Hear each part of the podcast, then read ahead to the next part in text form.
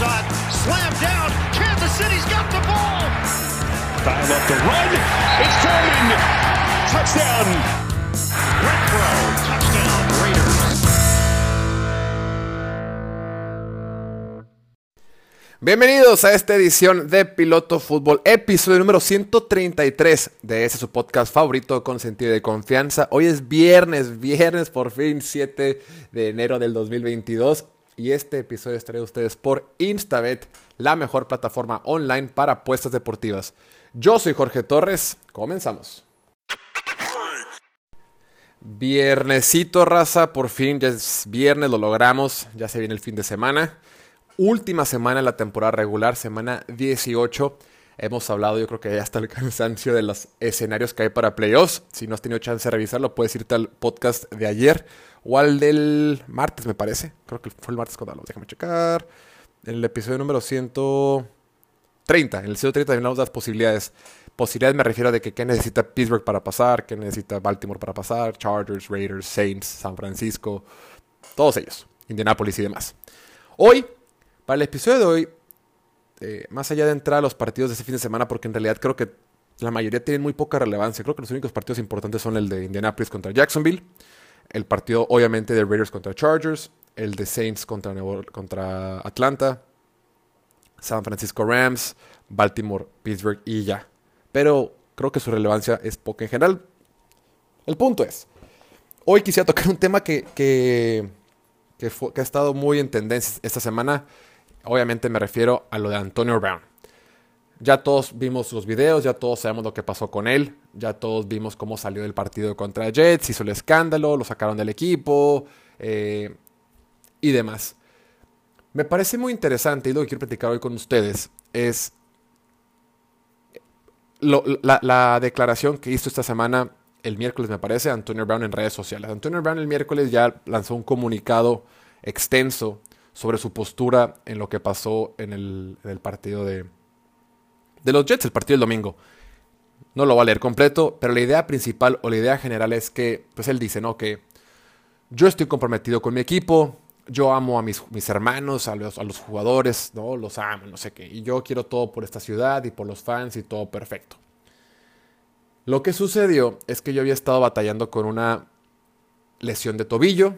Ese día en la mañana me inyectaron eh, una sustancia para, para, el dolor, ¿no? Que, que, muchos, dice que, el sindicato de jugadores ni siquiera aprueba. Sin embargo, me inyectaron, jugué y durante el partido le dije al coach, coach, no puedo entrar por mi tobillo. El coach me pidió que entrara, yo le dije que no por mi tobillo.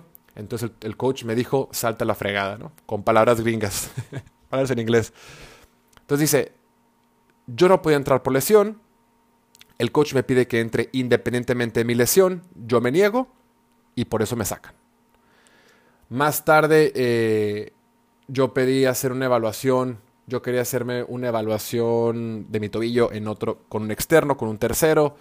Ellos se negaron, ellos querían evaluarme con sus propios doctores, el equipo de Tampa Bay me quería evaluar con los mismos eh, doctores del, del equipo. Yo dije que no, yo quería un tercero y es un time y diretes. La versión de. Esa es la versión A, la versión de Antonio Brown, ¿no? Entonces muchos decimos, chin, chance. Y, como que con esa experiencia que tenemos de que la NFL es un deporte rudo, es un, deporte donde el dinero manda, obviamente. Decíamos como que, oye, chance, sí, fueron muy duros con él y no le dieron oportunidad. La versión de Bruce Arians, del head coach de Tampa Bay, y la versión institucional del equipo de Tampa Bay, es que ellos no sabían que que el jugador estaba lesionado. Es que ellos ellos dicen que Antonio Brown estaba enojado porque no le estaban dando juego suficiente. Y Antonio Brown, de acuerdo con su contrato, él tenía incentivos para ganar hasta 2 millones de dólares más. Por lo que queda la temporada, si llegaba a ciertos números. Muchos de los contratos que se hacen en la, NFL no son garantizados. Te dicen, ¿sabes qué? Tú vas a ganar 10 millones de dólares al año. Garantizados tienes, por decir un ejemplo, tienes 5. Es un ejemplo hipotético en general. Le dicen, tú vas a ganar 10 en el año, pero te garantizo 5. Sin embargo, si juegas los 17 partidos, te voy a dar uno más. Eh, si llegas a tal cantidad de recepciones o tal cantidad de yardas, te voy a dar uno más. Si el equipo pasa a playoffs, te voy a dar uno más. Si el equipo tiene marca eh, ganadora, uno más. Y así, y eventualmente puede llegar hasta los 10. Pero esos 10 no significan que va a ganar 10. Entonces, siempre que hay un contrato eh, por un nuevo jugador, una nueva, una nueva contratación de un jugador, siempre fíjense en el garantizado. El garantizado es lo único que importa, lo demás son incentivos. Entonces ya, regresando, después del paréntesis. Se dice que Antonio Brown estaba en las, en las bancas y estaba muy molesto con su equipo porque no le estaban dando juego, que no le estaban pasando la pelota y demás. Entonces, por un lado, ah, y que, que hizo su berrinche, que no le gustó, y que estaba molesto con los entrenadores porque no le estaban dando juego. Entonces, al ponerse al tú por tú, eh, fue cuando Bruce Arians le dijo, ¿sabes qué? Salta la fregada. Entonces, las dos versiones dicen que, la, que Bruce Arians sí le dijo salta la fregada, entonces esa versión es real. El tema es el motivo. Antonio Brown dice que el motivo es porque él no quería regresar por su tobillo. Bruce Arians dice que es porque estaba haciendo berrinche porque no estaban dando suficiente juego y al no darle suficiente juego, él no iba a alcanzar sus incentivos como jugador, incentivos económicos. ¿A quién le creemos? Aquí hay dos, dos, lados de la moneda. Por un lado tienes a Antonio Brown, que puede que esté diciendo la verdad, puede que no. Sin embargo, así como el, niño y el lobo, después de tantos errores, después de tantas veces haberte equivocado y después de la famita que tienes, ya lo hemos dicho, es una famita que viene desde colegial. También tuvo sus broncas en Pittsburgh tuvo sus broncas en Patriotas, tuvo sus broncas en Raiders, ha tenido sus broncas con Tampa, con todo el tema de que la vacunación y que, dio que entregó un certificado falso. ¿Todavía le vamos a creer a Antonio Brown? ¿O le vamos a creer a un coach, Bruce Arians, que ha sido una institución dentro del, deporte, eh, que es uno de los coaches que tiene más diversidad étnica en su staff de coacheo. Tiene gente de color, tiene, todo tipo de diversidad. Es un coach que ha contratado a mujeres en su staff de coacheo. Es un coach mucho más abierto, que tiene una trayectoria impecable. ¿Es perfecto? Por supuestísimo que no. ¿Tiene errores? Pues por supuestísimo que no. Pero ¿a quién le vas a dar el beneficio de la duda? O sea, seamos sinceros.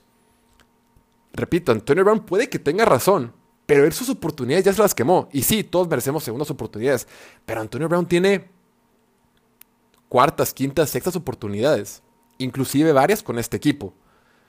Entonces creo que Antonio Brown ya pierde beneficio de la duda y Bruce Arians lo mínimo que se merece por su trayectoria como coach es el beneficio de la duda. Ahora, Antonio Brown eh, dice que está lastimado de su tobillo, sin embargo, tuvo varias recepciones en el partido, era el segundo receptor con más recepciones en el partido y las rutas que corrió nunca se vio lastimado del tobillo, estaba corriendo normal. Cuando él sale del campo sin playera y hace su escándalo, está haciendo jumping jacks Está corriendo, está brincando. Ahí, no lo vimos lastimado el tobillo. Entonces, ¿cuál lesión de tobillo? Ahora, dicen, ya ves que hay una foto muy famosa donde está en el taxi con un, que está en un taxi, ya que va de regreso a, Nueva York o lo que sea. Dicen que en esa el taxista o el conductor, que es una que es conocidillo, dice que él él este el conductor dice que Antonio Brown nunca mencionó nada de su tobillo, ni que estaba lesionado cuando le preguntó, ¿por qué saliste? No dijo nada de su tobillo. Entonces, varias cuestiones indican que el tema en sí no era el tobillo. Entonces, ¿a quién le vamos a creer? Híjole, no, no voy a decir que el equipo de Tampa Bay es un santo porque lo he dicho en la semana. O sea, Tampa Bay también se hizo pato y también se trajo un jugador problemático solo porque le funcionaba por su talento. Tampa Bay no le importa la vida del jugador y, eso no es nuevo y no pasa nada, no lo vas a culpar, es un negocio. A Tampa Bay le, servía Antonio Brown mientras fuera talentoso en el campo y no hiciera mucho escándalo. Mientras en lo que el escándalo rebasó el talento eh, o, lo que te pueda en el campo ya fue cuando lo, soltaron. Entonces, otro tema, Antonio Brown dejó de seguir en la cuenta de Instagram a Tom Brady y luego subió un post, una publicación en Instagram donde sale como eh, mi pobre angelito y pone a los villanos, sale él como el por angelito porque pues, no tiene casa o lo que sea. Y atrás, este, como villanos pone tanto a Bruce Arians, el coach, y a Tom Brady. Entonces, si fuera un tema del tobillo, no tendría por qué estar enojado con Tom Brady. Se dice que estaba molesto con Tom Brady porque no le estaba pasando el balón lo suficiente.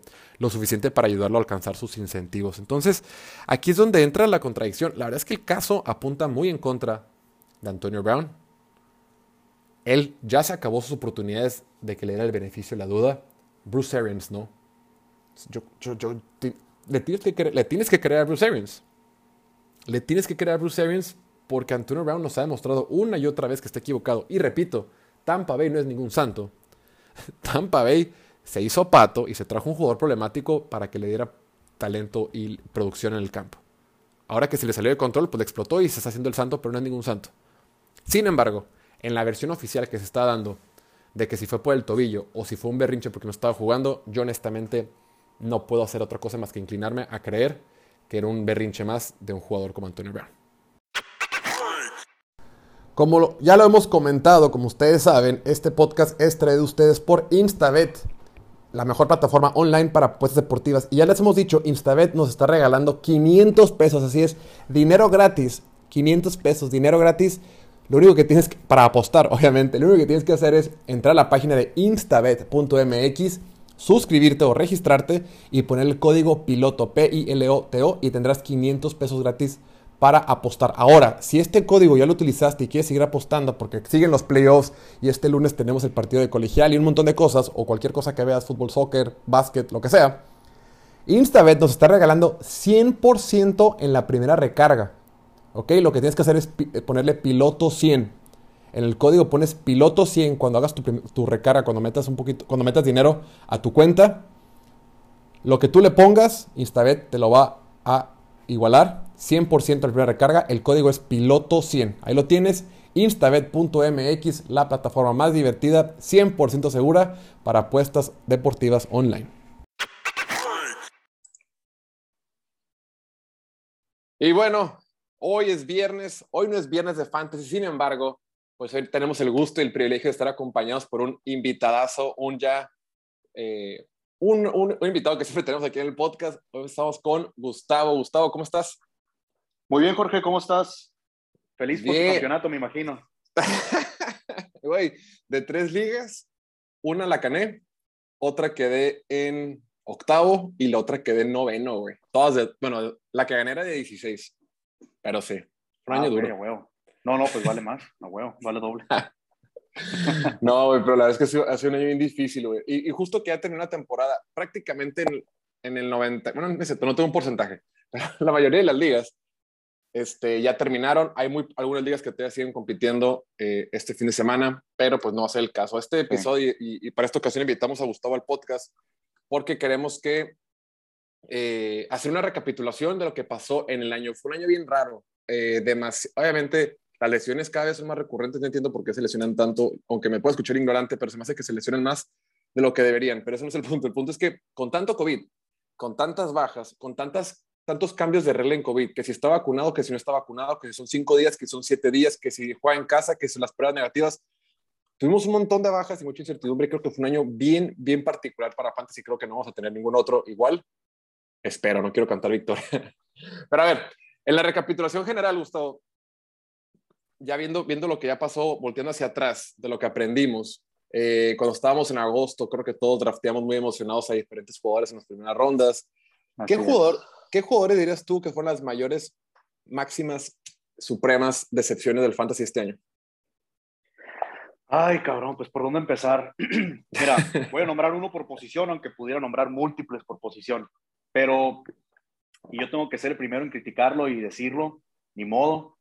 Eh, para quarterback, Lamar Jackson dejó muchísimo de haber. Eh, más allá de las lesiones, cuando sí estuvo jugando, no se veía, o sea, no se veía fluida la ofensiva, no se veía como los últimos dos años que nos tiene acostumbrado Lamar y, la ofensiva de Baltimore. No sé si realmente, o sea, tuvo las lesiones en su, en su mano y su hombro que le afectaron a lo largo del año, este, más allá de los juegos que se perdió, pero simplemente no se veía bien, no se veía normal, no se veía no corría también, solamente anotó una vez eh, de manera eh, terrestre corriendo el balón, que fue en la semana 2, y eso es anormal de Lamar Jackson. Obviamente, lo que te van a decir y lo que pudiéramos hablar en episodios adelante es que viene una un regression positivo, una regresión positiva, o sea, de todo lo malo tiene que venir algo bueno para el siguiente año para Lamar. Pero sí, pasa, a mejor el siguiente año, pues, ¿no? Así es. Pero lo dejamos para otro día. Pero sin duda, que, que se lleva la, la deshonra este año es Lamar Jackson. Lamar Jackson, por lo general, como en qué tipo, en qué ronda. Dice que tú siempre lo seleccionas rápido porque tienes una filia con él, pero la gente normal, o, ¿qué, promedio tiene de, por lo general, en qué ronda lo seleccionaban? Cuando yo lo escogí, Lamar Jackson tenía el promedio de ser seleccionado como el tercer a cuarto quarterback por draft lo que te dice que estaba en la ronda 6, 7 más tardar. Y la verdad es que en esas rondas vimos otros jugadores que vamos a mencionar más adelante que se fueron y que eran joyas, o sea, estaban ahí diamantes en bruto esperándonos. Pues Lamar Jackson terminó como quarterback 8. Entonces, eh, sí, sí puedes decir que, que, pues sí fracasó para lo que se esperaba. Ok, échame otro, Gustavo. Además de los corredores obvios que estuvieron lesionados. Échame. Pues voy a mencionar uno de los que estuvo lesionado, pero que también decepcionó. Eh, Saquon Barkley. Simplemente la gente se esperanzó, la gente quiso, quiso creer eh, que se iba a recuperar, que íbamos a ver el Saquon de su año de novato. Y no, la verdad es que más allá también de, su, o sea, de lo que él puede controlar, Nueva York fue un desastre, todo estuvo mal, o sea, el head coach, el coordinador ofensivo, Jason Garrett, te extrañamos, este, todo, todo se vio mal. Entonces, fue un año del olvido para Saquon y bueno, ya van a empezar las especulaciones de a ver si lo cambian, qué van a hacer con Saquon. El equipo es una porquería. Un tema interesante. Sí, no, es un cochinero ese equipo. Y ojo, que nos sirva de lección para el futuro. Sí, sí, sí, sí, hay jugadores muy talentosos como Saquon, hechos creados a mano por Dios, pero si los mandas a Nueva York, si los mandas a lugares donde no van a tener éxito, es mejor buscar otras opciones, corredores a lo mejor similares, pero con muchas mejores oportunidades ofensivas. Sí, la neta, yo creo que muchos se quedan esperanzando y nosotros lo recomendamos un montón porque decíamos, a ver, no sé, en la semana 5, a ver, ¿quién meto? Bueno, o 4, 5, lo que sea, Saquon o este otro corredor, Saquon, ese y como que sigue esperanzado porque todos sabemos que tiene el talento, todos sabemos que es un fenómeno, pero pues el equipo es una basura, o sea, es bien difícil con un equipo tan malo, güey. Eh, pero sí, fue una, fue una decepción. Una tragedia lo que fue Saquon Barkley. Échame otro, pues.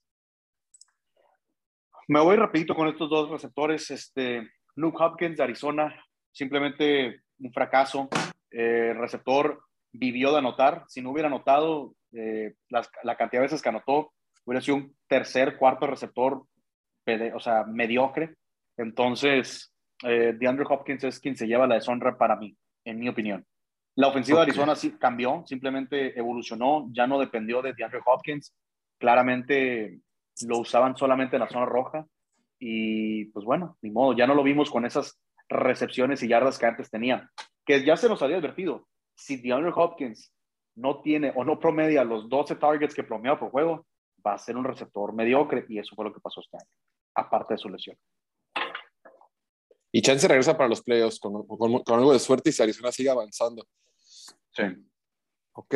Y por último, quisiera mencionar de la cerrada, ojo, no quiero decir que decepcionó, porque empezó decepcionando, cerró muy bien. A ver, voy, te quiero eh, interrumpir, déjame interrumpirte. Antes de continuar, quiero, uno personalmente, receptores también que dejaron muchísimo de ver que está súper esperanzado fue eh, Allen Robinson. Allen, Robinson yo lo tomé en la tercera ronda por encima de CeeDee Lamb y por encima de Terry McLaurin, güey, porque dije, no, Allen Robinson, esa prueba de quarterbacks malos, fue una basura, güey, fue uno de mis mayores errores esta temporada. Lo mantuve tanto tiempo en la línea, no, ahorita va a regresar, ahí va, ahí va, ahí va.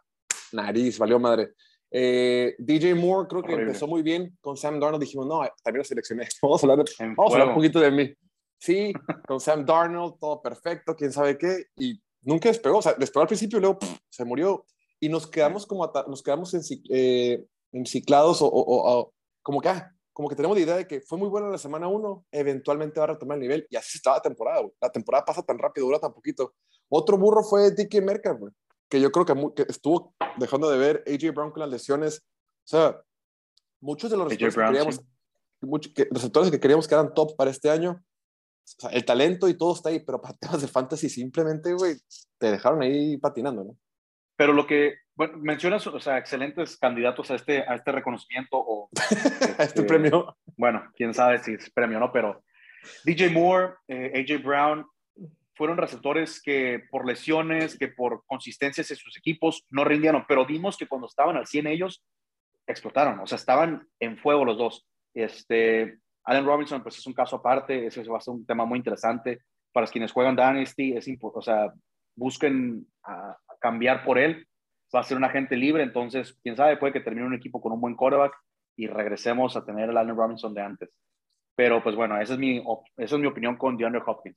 Terrible año, terrible año. Porque cuando todo estaba bien, de todos modos estaba, no sé, promediando 60 yardas, 70 yardas, 4 o 5 recepciones y tal vez anotado. Entonces, la verdad es que estuvo muy mediocre su temporada. fuera de la primera y segunda semana del año. Pero bueno, y quien quiero mencionar adelante como a la cerrada, digo, empezó decepcionando, cerró muy bien. Eh, es increíble porque él terminó como, sin incluir esta semana, eh, terminó como, el quinta, como la quinta mejor a la cerrada, pero terminó 100 puntos atrás del número uno. Kyle Pitts, el novato Kyle Pitts de Atlanta. Ah, déjalo en paz, güey. No, no, no, no, no, por eso. Quiero nomás hacer mención.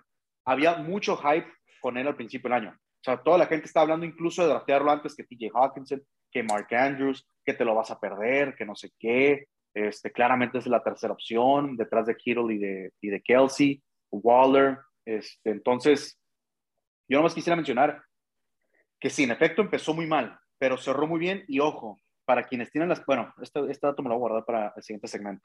Pero no quisiera mencionar que... Solo anotó una vez, pero cerró.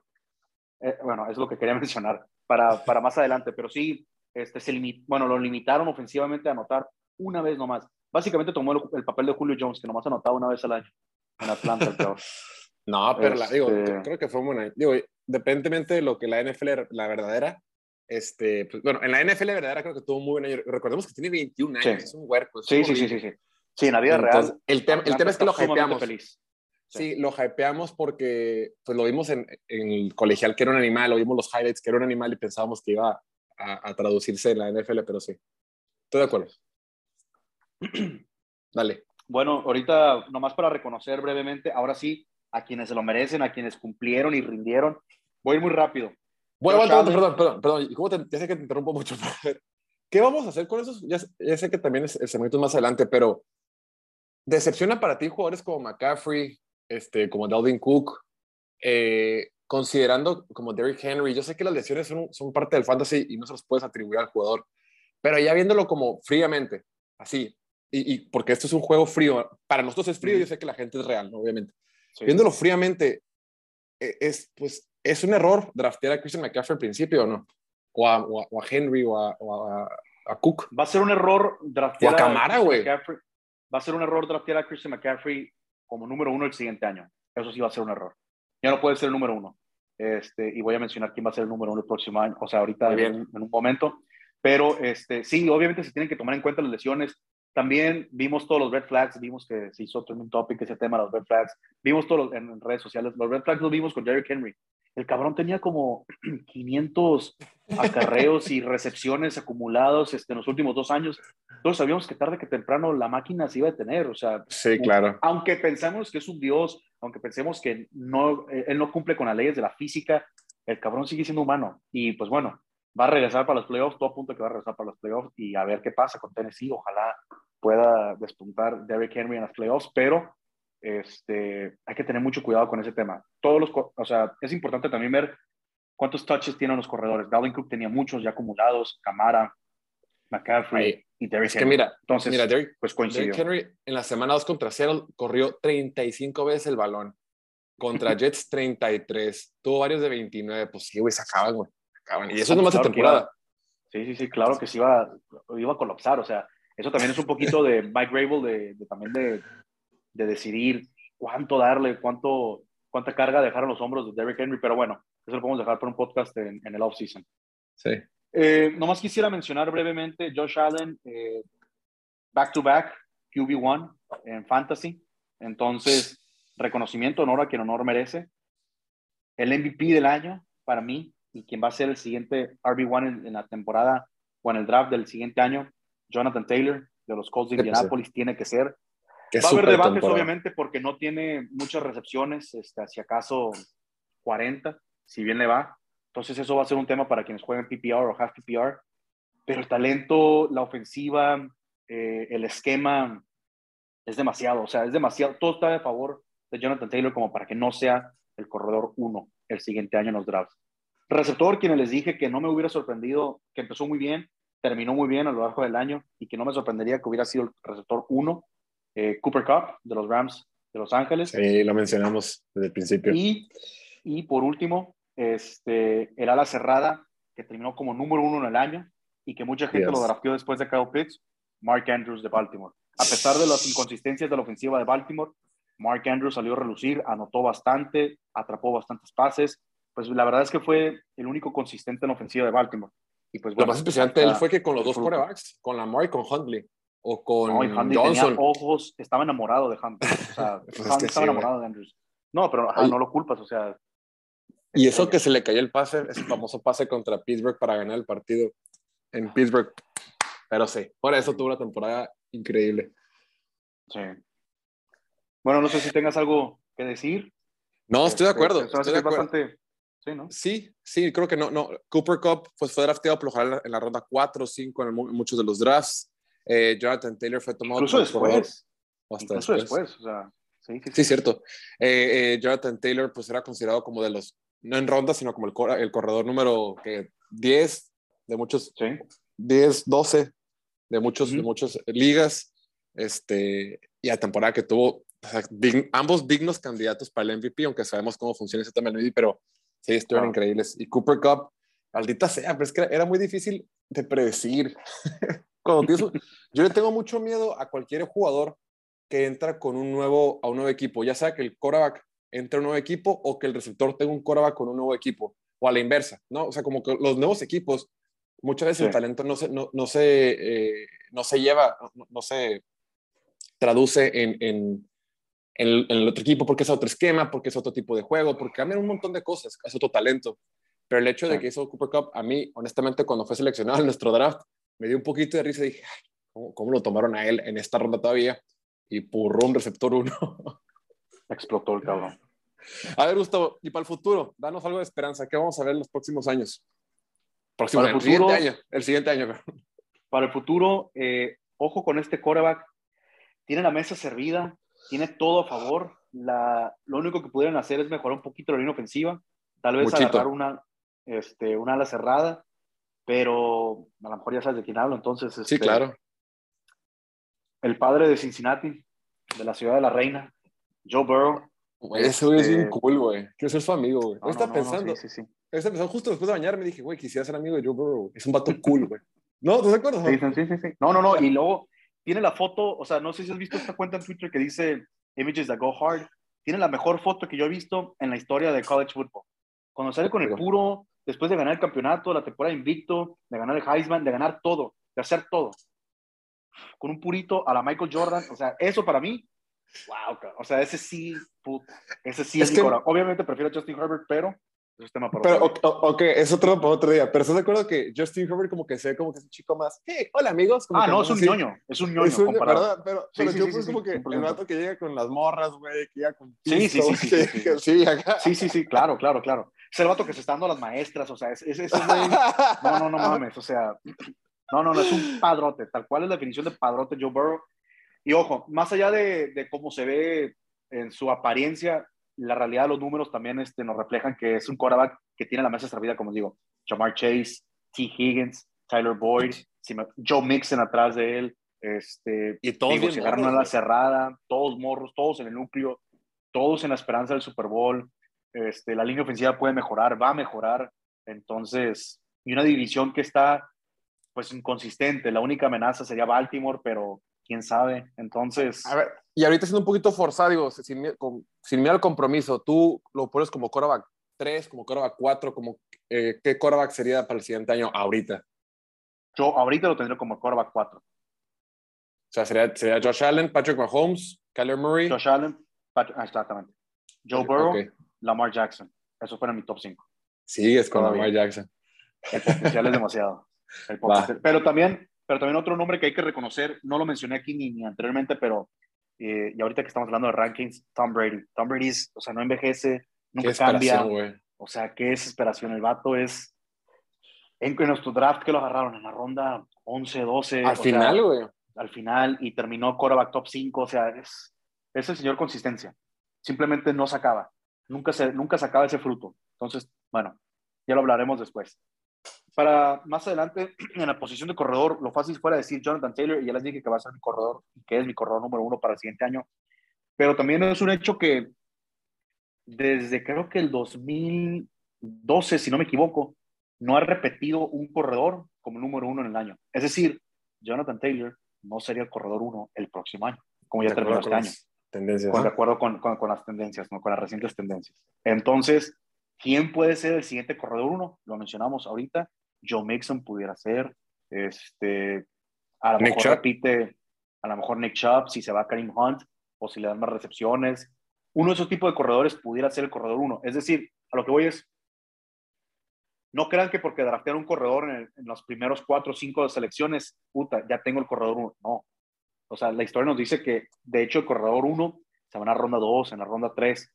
Pudiera ser, como lo hizo anterior, anteriormente Todd Gurley, como lo hizo este año Jonathan Taylor, este, etcétera, ¿no? Hay que encontrar esas joyitas en el. Puede ser Austin Eckler, güey. Austin Eckler, por supuesto. Bueno, bueno, también hablando de, ya cambiando de receptor, este, va a ser interesante porque tengo Cooper Cup anotado, pero también otro nombre que está peleando por esa posición, eh, Justin Jefferson. Jefferson sabía, güey, te lo decir. Sí, sí, sí. Justin Jefferson es, es un receptor que, sin levantarse de la cama, acostado, ya te, te da de cajón 1400 yardas, 8 touchdowns y alrededor de 80 recepciones. Eso es, o sea, es una bestia, una bestia. Élite. Obviamente quien se respeta también es Davante Adams, o sea, siempre, siempre tiene que estar en la conversación, pero tenemos que estar al pendiente de lo que vaya a pasar tanto con Aaron Rodgers como con él, porque su contrato se acaba. Entonces, ¿qué pasa? Se queda en Green Bay. Y si se queda en Green Bay, ¿quién va a ser su quarterback? ¿Aaron Rodgers o Jordan Love? No va a ser lo mismo si es Jordan Love. Entonces, este, habría que ver. Pero esos dos receptores serían ahorita eh, uno A y uno B. Justin Jefferson y Cooper Cup, en mi opinión. Justo estaba escuchando ahorita, eh, viendo unos eh, acerca de los All Pros para este año, el, premio que se da. Muchos están de acuerdo que Justin Jefferson debería ser primer equipo All Pro, porque la temporada que estuvo fue, y obviamente tienes a Cooper Cup, tienes a Davante Adams, porque tienes a dos abiertos y uno en el slot. Bajo ese concepto, pues es Davante Adams, Justin Jefferson y Cooper Cup como los tres mejores receptores. Son una locura. Pero imagínate, está poniendo, estás poniéndolo por delante de Jamar Chase, de, o sea, de otros grandes receptores que. de Pero eso es, lo, que vamos, qué loco, o sea, qué increíble el potencial de Justin Jefferson. Con las inconsistencias también de la ofensiva de Minnesota y de Kirk Cousins, el año que tuvo fue excelente. AJ Brown, que digo, sufrió sus lesiones, pero el talento está ahí, etc. Pero bueno, y también para terminar ya el segmento, con alas cerradas, lo mencionamos anteriormente que el potencial está ahí. Kyle Pitts anotó únicamente una vez y tuvo, la verdad es que tuvo excelentes números en la vida real. Y también para el fantasy tuvo muy buenos números, simplemente no anotó. Entonces, si tiene una, si tiene un, un, cambio en cuanto a sus posibilidades de anotar, y quién sabe, porque, bueno, veremos porque está todavía el tema sensible de Calvin Ridley. Puede que sea el receptor alfa, el receptor número uno, y pues a quién más le vas a tirar en la zona roja que no sea Kyle Pitts. Entonces, puede ser una joya que pueden encontrar en sus drafts el siguiente año, ronda 6, ronda 7, ronda 8. O hasta le puede beneficiar que esté Calvin Ridley, o sea, el hecho de tener más talento. Yo creo que sí. No, necesariamente va en detrimento. Sí, pues sabemos a Kelsey con Hill, o sea, ellos se, se benefician mucho ellos dos del talento, ¿no? Del talento mutuo. Así es. Ay, ay, Pues ya se acabó el año de fantasy, Gustavo. Apenas. Bueno, para, los, para los, normales, para los normales y los mortales, ¿no? Hay unos enfermos que siguen jugando esta semana que quieren resolver Qué sus horror, campeonatos cuando, cuando, ya nadie va a jugar, cuando están los bancas, cuando está, o sea, cuando ya vale madre, ¿no? sí, bueno. raza de, de, compas, digo, qué bueno que juegan fantasy, pero eso es un error. La temporada se acaba siempre una semana antes de la última, ya sea, en este caso va a ser la semana 17 de ahora en adelante. O sea, tiene que acabarse antes porque muchos jugadores no van a jugar, muchos sí. Sí, muchos equipos, o sea, Baker Mayfield, pues, pues como vieron, tomó una decisión este, administrativa, contractual, de negocios. sí, con, de negocios, de números. Entonces, se acabó, chiquitos. Pues Joe Burrow. La verdad es que ya ni tenía nada que jugar, ¿eh? ya no tenía nada que jugar, o sea, ya estaba eliminado contra Pittsburgh, pero yo creo que quiso este, arruinarle la fiesta a Ben Roethlisberger y, y no lo logró. Pero TJ Watt y toda la defensiva de Steelers le, le hizo pensar las cosas dos veces. Así es, pues Gustavo, siempre es un placer hacer estos amigos contigo. Muchísimas gracias por todo el apoyo esta temporada y gracias por toda la ayuda que has dado a la raza con el tema de fantasy. Hombre, ¿de qué? Mucha, bueno, mucha gente ahí se ha este, comunicado conmigo por Instagram, por Twitter y como les dije, nos vemos el próximo año. Felicidades a todos los que fueron campeones. Abrazo y éxito. Dale, amigos, pues ya está. Hasta aquí lo dejamos. Saludos. Nos vemos. Listo, eso va a ser todo por hoy. Muchísimas gracias por escucharnos como siempre. No olviden suscribirse al canal de YouTube, seguirnos en Instagram, Twitter y TikTok. Y pues nada, desearles un excelente fin de semana, disfrútenlo mucho. Última semana de temporada regular. Ya en los playoffs tenemos un par de sorpresas para todos ustedes este, en la temporada de playoffs. Les agradezco muchísimo, como siempre, su apoyo. Esta plataforma ha estado creciendo bastante y les agradezco, neta, infinitamente el apoyo que ustedes eh, nos dan y todo la, toda la retroalimentación. Cuídense mucho, que estén muy bien. Nos vemos el domingo. El domingo va a ser todo el contenido. Chao, chao, que estén muy bien. Bye, bye.